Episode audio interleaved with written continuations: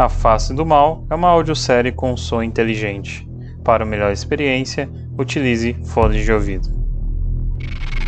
Audiosérie A Face do Mal, Episódio 1 Dia Trágico. Ai, minha cabeça está doendo. Onde eu estou? Eu estou presa. Alguém me ajuda. Alguém me tira daqui. Socorro, socorro! Acalme-se, acalme-se. Você está no Hospital HRA, no vilarejo Peritê.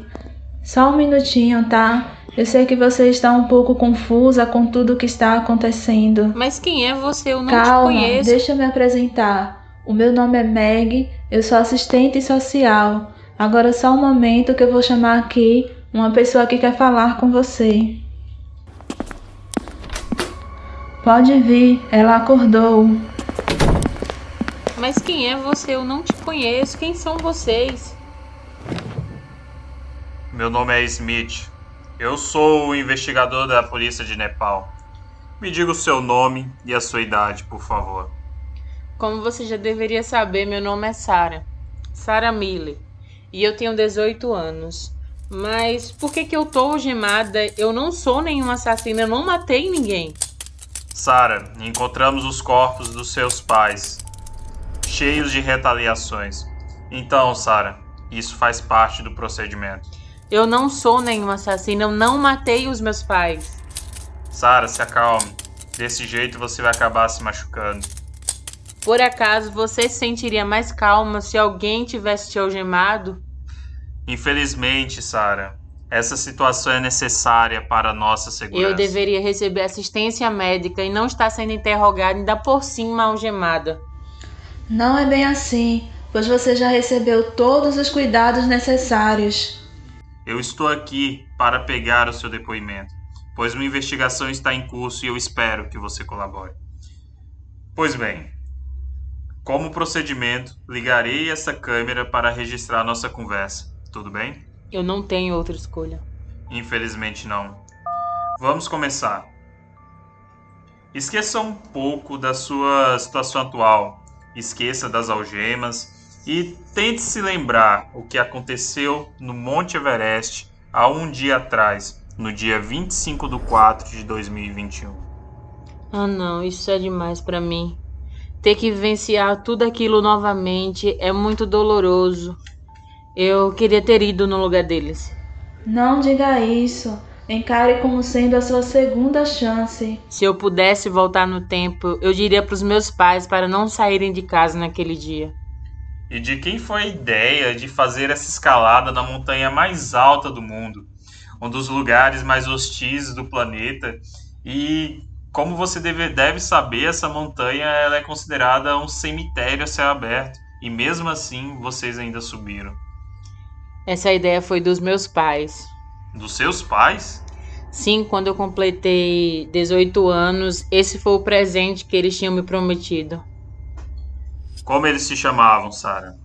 Eu acho que você deveria saber, né? Mas meu pai se chamava Robert Miller e minha mãe se chamava Grace Miller. E como era o relacionamento seu com seus pais, Sara? Era muito bom.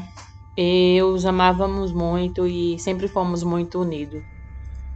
Entendo. Me diz uma coisa, Sara, e a clínica de reabilitação? Isso te faz lembrar de alguma coisa? Isso ficou no passado. Já superamos esse momento e não tem nada a ver com a história agora. Mas, Sara, de acordo com os registros, você era dependente químico. Como isso afetou a relação com seus pais, visto que eles tiveram que gastar uma fortuna para te manter na reabilitação? Dependente químico? Isso nunca foi comprovado. Eu nunca usei drogas. E isso não tem nada a ver com o que aconteceu agora. Por que estamos voltando a esse assunto? Não, tudo bem, Sara. Vamos continuar. Eles tinham alguma experiência com escalada? Sim, eles eram alpinistas.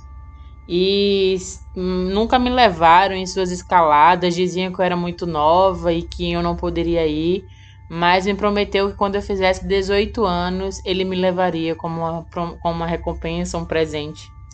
Em algum momento, Sara, você hesitou? Por se tratar da montanha mais alta do mundo, eu sei que isso gera um medo nas pessoas. Claro que não. Esse era o meu maior sonho. Ao completar essa jornada, meu nome entraria para a história e eu alcançaria o ápice da minha realização pessoal. Mas no final, esse meu desejo tornou meu maior pesadelo.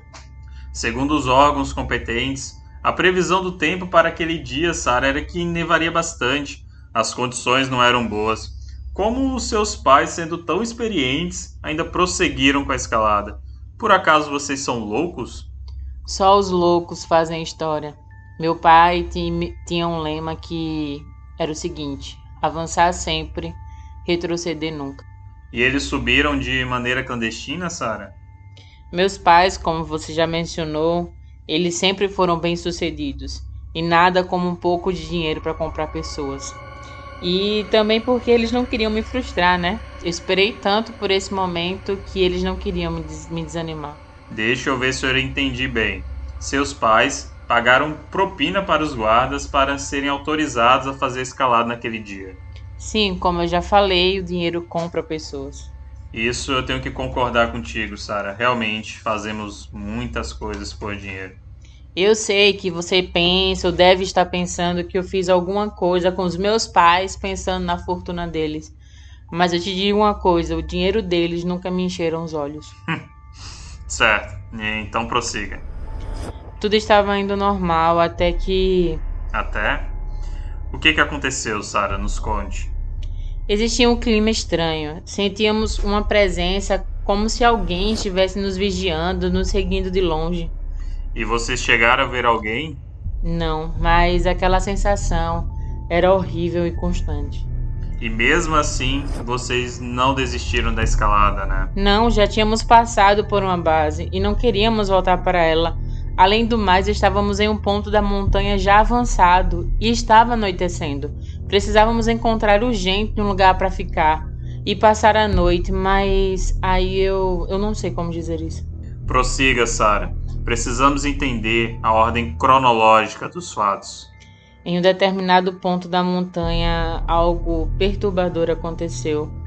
Avistamos de longe algo como se fosse memorial, mas para ser exato era uma lápide com os nomes dos meus pais, Robert Miller e Grace Miller, jaz neste lugar. E com a data daquele dia, 25 de abril de 2021. Eu nunca vou esquecer isso. Era como se aquele dia já tivesse sido vivido antes. Como assim, Sara? Você está me dizendo que tinha uma lápide com o nome dos seus pais na montanha e naquele mesmo dia? E mesmo assim, mesmo eles estando vivos com você? Sim, isso é muito louco de entender. Era como se fosse um presságio, uma falha na Matrix ou um vislumbre do futuro. Fico me questionando se as minhas ações poderiam mudar aquele futuro trágico. Ou se foram justamente as minhas ações que levaram para aquele futuro horrível. Você quer que eu acredite que o presente e o futuro se chocaram no espaço-tempo? É isso? Eu sei que não é fácil acreditar. Nós também tomamos um susto, ficamos pensando se fosse alguma piada, uma brincadeira de mau gosto, mas não sei como explicar mais isso. Não, tudo bem então. Sara, e você contou isso para alguém que você faria essa escalada com seus pais? Não contei para ninguém. Não queria contar, não senti vontade de contar no momento. Mas assim, gostamos sempre de compartilhar algo com as pessoas próximas, né? E por acaso você não tinha amigos para contar algo? Querendo ou não, você iria completar 18 anos. Isso seria uma, uma grande virada na sua vida. Amigos? Amigos é uma palavra perfeita demais para ca caracterizar pessoas tão falsas e chatas da nossa sociedade. Sara, isso está me parecendo que, que você não queria que ninguém soubesse que vocês estavam naquele lugar. Você está insinuando que eu tentei alguma coisa contra a vida dos meus pais? Não, Sara, não estou lhe acusando. Mas, como meu papel como detetive, eu preciso levantar possibilidades do que poderia ter acontecido. Por isso, eu estou lhe perguntando. Mas, pois bem, continue de onde você parou. Certo, onde nós estávamos é, recuperando dessa situação horripilante, o gelo cedeu e despecamos, e imediatamente eu apaguei. Alguns minutos depois eu acordei assustada e com dor e percebi que a minha perna direita estava bem machucada. Comecei a gritar pelos meus pais, mas não tinha retorno.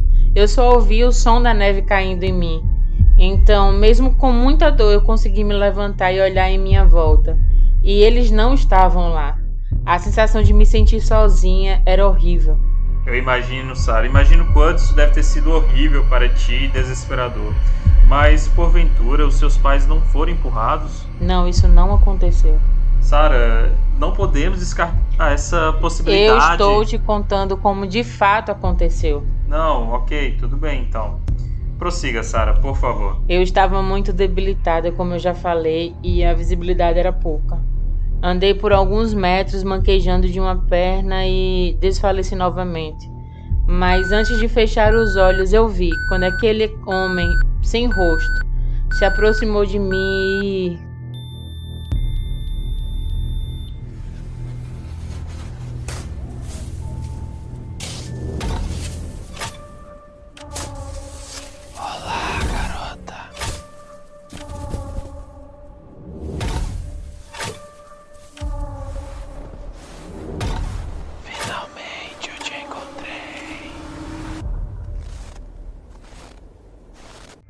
Esse podcast foi produzido e dirigido por Lucas Siqueira e Rodrigo Pereira, com roteiro de Rodrigo Pereira, com vozes de Lucas Siqueira, Leilane Mirelli e Rayane Pereira.